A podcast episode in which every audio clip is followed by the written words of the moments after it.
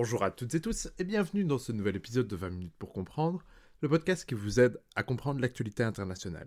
Je suis Vincent Gabriel et on va aujourd'hui parler du nouveau gouvernement allemand.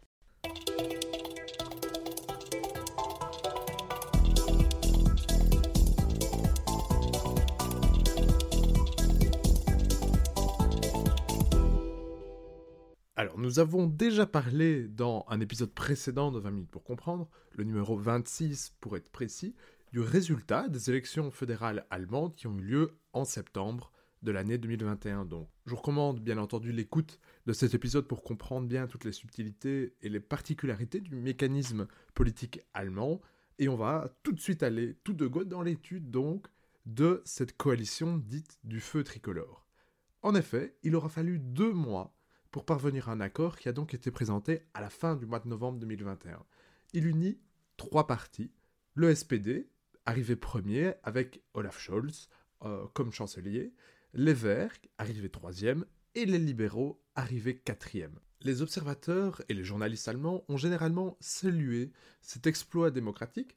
En effet, pour la première fois, on a une coalition au niveau fédéral qui unit trois partis ayant des lignes différentes, fondamentalement opposées, mais tout de même différentes sur les grands sujets politiques, et il fallait en outre parvenir à tourner la page Angela Merkel.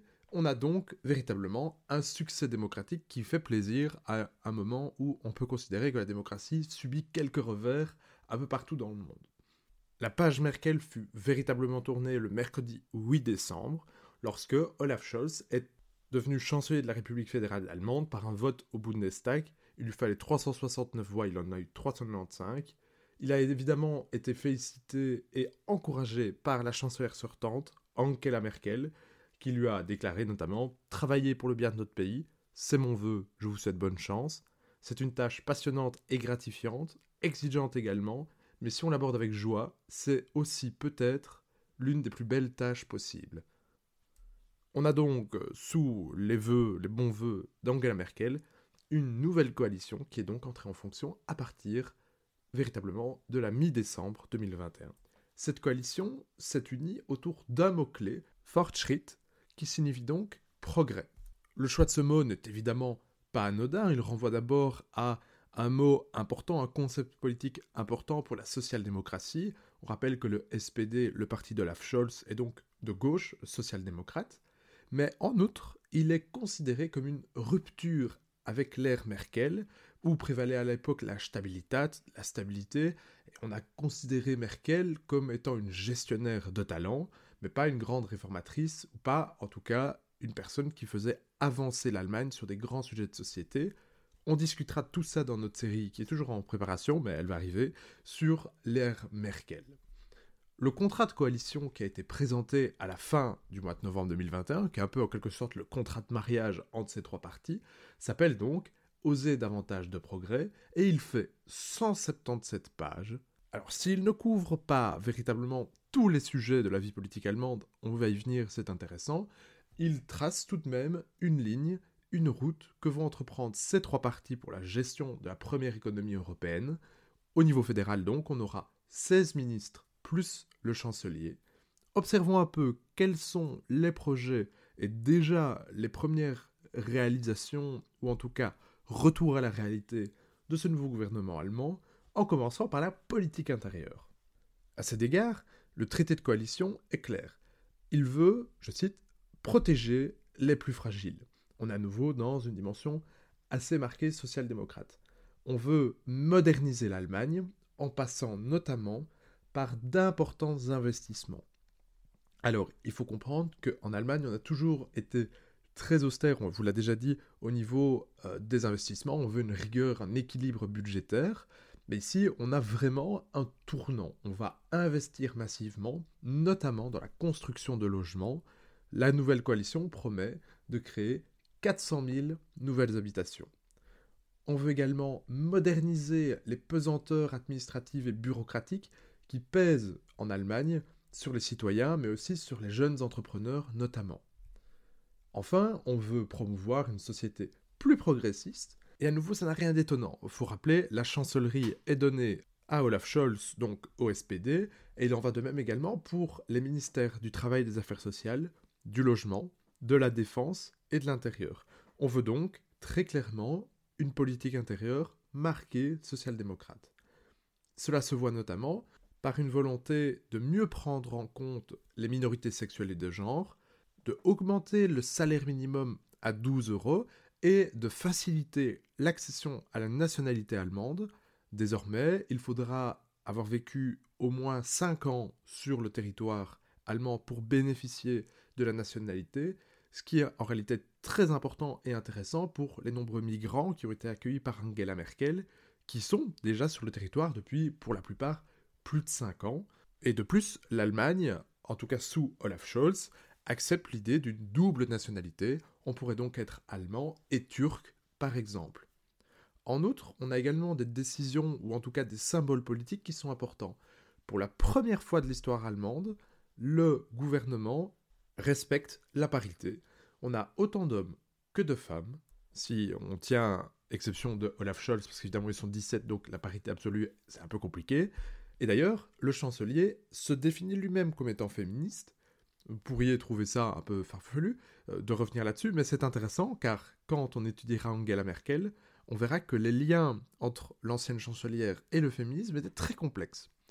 Enfin, au niveau de ce gouvernement, il est intéressant d'observer que les femmes n'ont pas seulement des rôles qu'on qualifie souvent de care, c'est-à-dire par exemple les soins de santé ou l'éducation, où on s'occupe de la population, mais de véritables postes politiques à responsabilité, on peut citer, et on y reviendra, les affaires étrangères, la défense et l'intérieur. Enfin, le gouvernement social-démocrate, écologiste et libéral de l'Allemagne entend promouvoir le vote à 16 ans et légaliser le cannabis. Autant de sujets qui étaient depuis très longtemps en débat en Allemagne. Parler de la politique intérieure quand on a des verts au gouvernement revient également de parler des ambitions climatiques, qui, on s'en doute, sont assez ambitieuses. D'une part, l'Allemagne veut sortir du charbon pour 2030 dans la mesure du possible. Je le cite. Il faut savoir que jusqu'alors on s'était promis 2038 et on entend donc accélérer cette transition, mais toutefois on accepte l'idée que ce soit un peu plus compliqué que ça, d'où le dans la mesure du possible. Il va également falloir investir massivement dans les énergies renouvelables. Elles doivent représenter pour euh, la fin de des années 2030 80% du parc énergétique allemand. Il va donc falloir tripler les effectifs, planter donc énormément d'éoliennes, et en fait, c'est pas un sujet si facile parce que les éoliennes font polémique, bon, en Allemagne et pas seulement d'ailleurs, euh, notamment en Allemagne parce que les entités fédérées donc chaque Länder, chaque État qui compose la République fédérale d'Allemagne, a notamment des règles, ça paraît un peu, un peu fou, mais des règles qui indiquent la distance qui doit séparer les habitations des éoliennes. Il faut donc évidemment respecter cette distance. Or, à partir du moment où il faut planter trois fois plus d'éoliennes pour arriver à un parc énergétique de 80% produit par euh, des énergies renouvelables, il va donc falloir faire preuve d'imagination. En plus, à nouveau, dans le symbole politique, on a pour la première fois un ministère, qu'on appelle même super ministère, confié à Robert Habeck, qui est le coprésident des Verts allemands. Ce super ministère fusionne celui de l'économie et du climat. Au niveau philosophie politique, c'est donc un geste assez fort.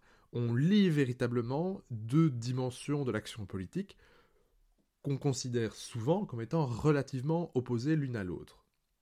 Enfin, au niveau de la sécurité intérieure, le, le, nouveau gouvernement dénonce le terrorisme d'extrême droite, qui est présenté comme le premier danger pour la démocratie allemande.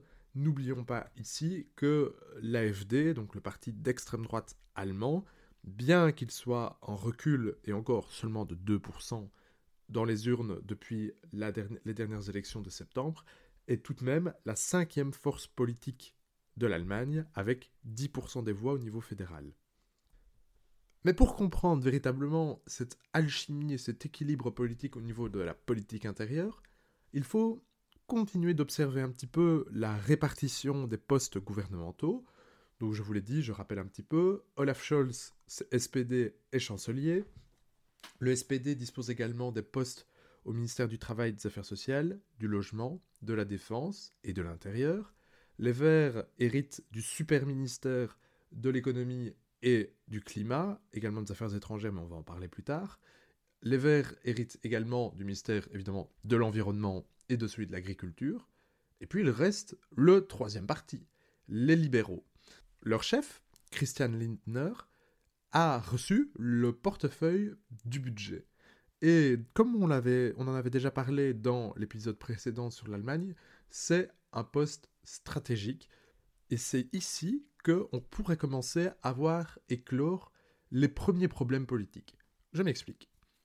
Christian Lindner est libéral, il fait partie euh, du Parti libéral, du FDP, toujours aussi élogieux d'ailleurs, et ce parti, en gros, est pour l'austérité budgétaire, ils sont très à cheval sur l'équilibre, il faut surtout pas, un, s'endetter, deux, augmenter les impôts. Parce que sinon, auprès de leur électorat, ça va pas passer du tout. Or, vous avez de l'autre côté Robert Habeck qui euh, a le super ministère de l'économie et du climat, et on a déjà dit que pour parvenir à atteindre les objectifs climatiques, il allait falloir investir.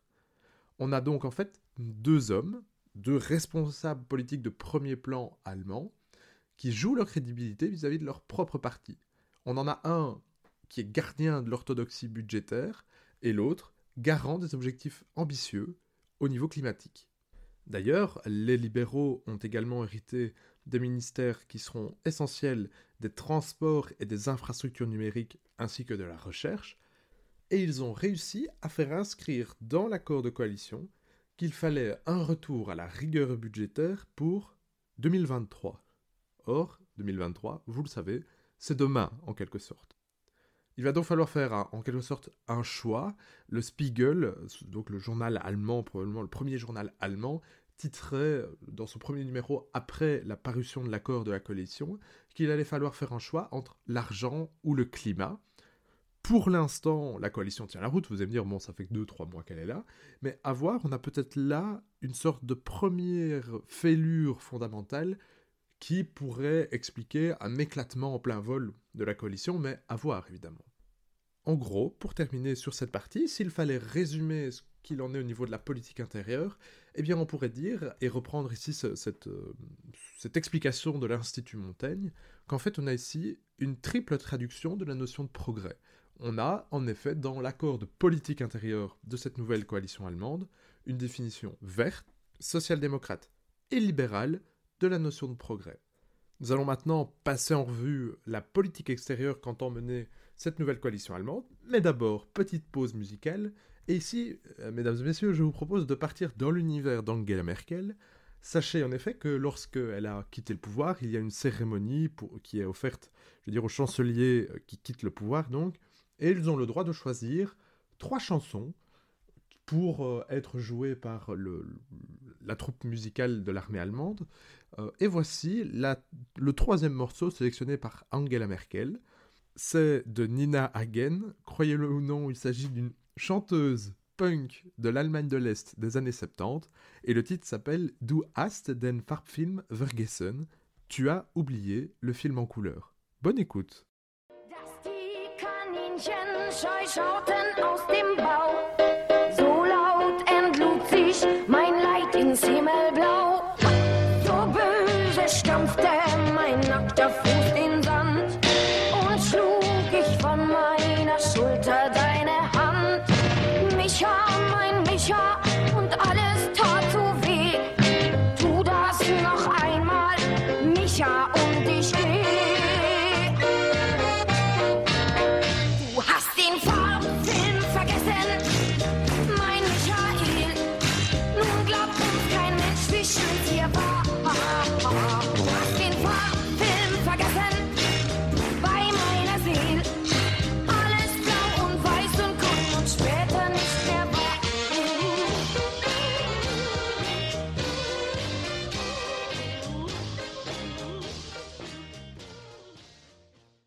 Voilà, alors je suis certain par contre, que sans cet épisode de 20 minutes pour comprendre, vous ne vous seriez jamais enjaillé sur cette chanson, avouez-le.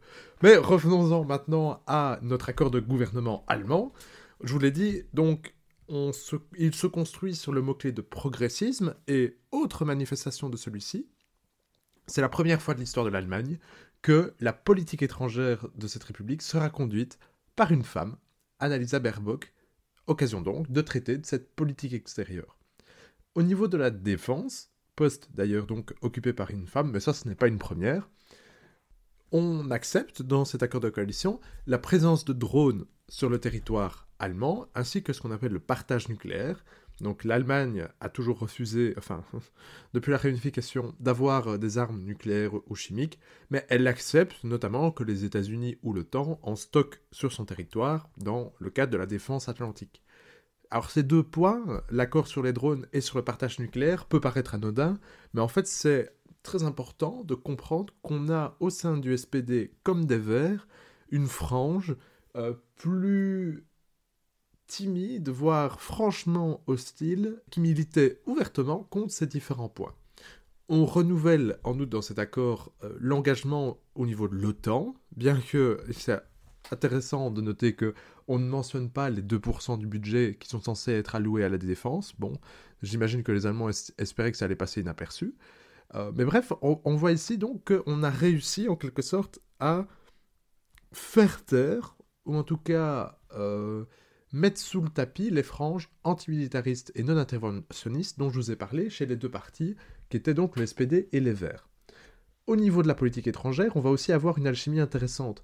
Vous, l'aurez remarqué, sous l'ère Merkel, eh ben, c'était essentiellement la chancelière qui jouait un grand rôle sur ce point, là où ici, pour l'instant, Olaf Scholz est plus en retrait, et laisse donc plus de place pour sa ministre des Affaires étrangères, Annalena Baerbock, qui était donc également la tête de liste des Verts aux élections allemandes, et ce n'est pas anodin. En effet, les Verts ont depuis toujours été et plaidé pour un ton beaucoup plus ferme en matière de politique étrangère, notamment au sujet de la Chine, et il est intéressant d'observer que l'accord mentionne ouvertement les questions de Taïwan, du Xinjiang et de Hong Kong.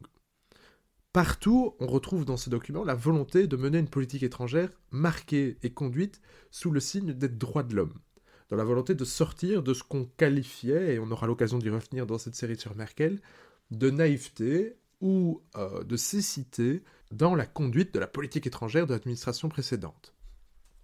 Le ton est également haut au sujet de la Russie. Rappelons, ou peut-être l'avez-vous pas vu passer, en décembre 2021 d'ailleurs, une enquête relevait les responsabilités russes dans l'assassinat d'un opposant politique tchétchène en Allemagne. Le tueur euh, était du FSB, je veux dire un peu business as usual, et c'est donc suivi une expulsion réciproque de diplomates entre l'Allemagne et la Russie. On a également eu la fermeture de la branche allemande de Russia Today, qui a été diffusée au début du mois de décembre également, et donc également fermée. En outre, depuis la crise en Crimée et la montée des tensions, on attend beaucoup de cette nouvelle coalition. On sait que Baerbock est pour la fermeté, là où Scholz recherche plutôt un nouveau départ avec la Russie, un peu comme Emmanuel Macron.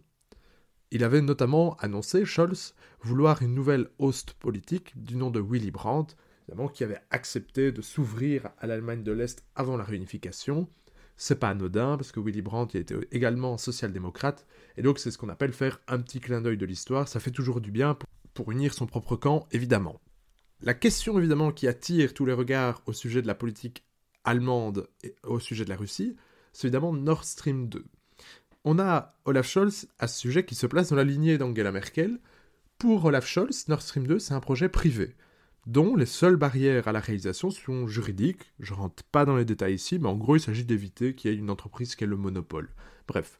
Là où les Verts voient plutôt cela comme une erreur géopolitique, et c'est d'autant plus embêtant que les efforts climatiques vont probablement exiger un recours massif à l'hydrogène pour réussir à atteindre les objectifs dont je vous ai parlé précédemment un point majeur dans cette politique extérieure de l'Allemagne, de cette nouvelle coalition, c'est l'Europe. Baerbock a expliqué que la politique étrangère allemande forte ne peut être que européenne. On veut donc aider Emmanuel Macron dans ses projets de réforme de l'Union européenne. Rappelons ici que Emmanuel Macron, ou en tout cas la France pour être plus précis, a pris la présidence tournante du Conseil de l'Union européenne. Le document accepte l'idée d'une Europe à plusieurs vitesses, c'est-à-dire qu'en gros, on avance avec ceux qui ont envie d'avancer en fonction des sujets. On accepte également l'idée essentielle d'une réforme des institutions en passant par une révision des traités pour atteindre une Europe vraiment fédérale. Enfin, on accepte l'idée d'un vote à la majorité qualifiée pour les questions de politique étrangère, de sécurité et de défense commune. Ça veut dire quoi ça? Ça veut dire qu'avant, pour que l'Union européenne ait une position en matière de politique étrangère, il fallait que les 27 soient d'accord, ce qui n'arrivait jamais. Donc, on peut dire que la politique étrangère de l'Union européenne était un peu euh, l'éléphant invisible dans la pièce. Euh, c'est-à-dire qu'on ne voyait que son absence. Enfin, le nouveau gouvernement allemand entend affirmer l'importance d'une souveraineté stratégique pour l'Union européenne. On se trouve à ce sujet à nouveau dans plutôt la lignée, le sillon d'Emmanuel Macron. On peut donc attendre beaucoup du couple franco-allemand, du moins à première vue. Car viennent également les petites limitations. D'une part, notamment par la présence des libéraux dans le gouvernement, on voit le plan de relance de l'Union européenne comme limité. Là où le gouvernement français entendait en faire un exemple, un précédent qui pourrait être renouvelé. Toutefois, le nouveau gouvernement allemand plaide pour un plan d'investissement européen, donc bon, la nuance est subtile, mais bon, voilà, euh, notamment pour renforcer un environnement numérique, un réseau ferroviaire commun, des énergies renouvelables ou un soutien à la recherche et au développement. Enfin, on a également des oppositions frontales avec les positions françaises, notamment sur le nucléaire. L'Allemagne veut une fermeture des centrales là où la France reste le parangon de la défense de l'atome. L'Allemagne plaide aussi pour une voie nationale dans la conquête de l'espace. Et l'Allemagne ne se montre pas vraiment en faveur d'un salaire minimum européen. Comprenez, ici l'objectif qui est à peine dissimulé, c'est que l'Allemagne puisse continuer de profiter de la main-d'œuvre bon marché des travailleurs d'Europe de l'Est. Voici donc pour ce tour d'horizon de la politique intérieure et de la politique étrangère qu'entend mener ce nouveau gouvernement allemand. Reste évidemment un sujet dont on n'a pas parlé mais qui est au cœur et dans l'esprit de tous les protagonistes, c'est le Covid. Il va falloir mener le pays hors de la pandémie, du moins peut-on l'espérer. Et puis dans cette stabilité qui est quand même propre à l'histoire allemande, on observe des ruptures réelles mais également potentielles. On ne fait ainsi aucune mention de la politique des retraites qu'il va falloir mener. Or, c'est un sujet très complexe dont on parlera dans, les épisodes sur Merkel. On va avoir des chocs potentiels avec le millefeuille administratif du fédéralisme allemand, ce qui est quelque chose que les auditeurs belges connaissent plutôt bien. Et puis, il va également falloir moderniser l'infrastructure numérique de l'État allemand, ce qui n'avait pas du tout été fait par Angela Merkel, le tout en réussissant a amené, en tout cas pour Olaf Scholz, une diligence tirée par trois chevaux ayant dans des directions différentes. Donc à voir, l'histoire nous permettra de voir si cette coalition allemande a tenu ses promesses, a réussi à tourner la page Angela Merkel. Rassurez-vous évidemment, chers auditeurs, 20 minutes pour comprendre restera là pour vous tenir au courant, informer des grands changements, des profondes révolutions dans la politique allemande, mais également européenne, et aussi, comme toujours, dans le monde. C'était Vincent Gabriel pour 20 minutes pour comprendre. Aujourd'hui, on parlait de la nouvelle coalition allemande. Merci de votre écoute, et à très bientôt pour de nouvelles aventures sur 20 minutes pour comprendre.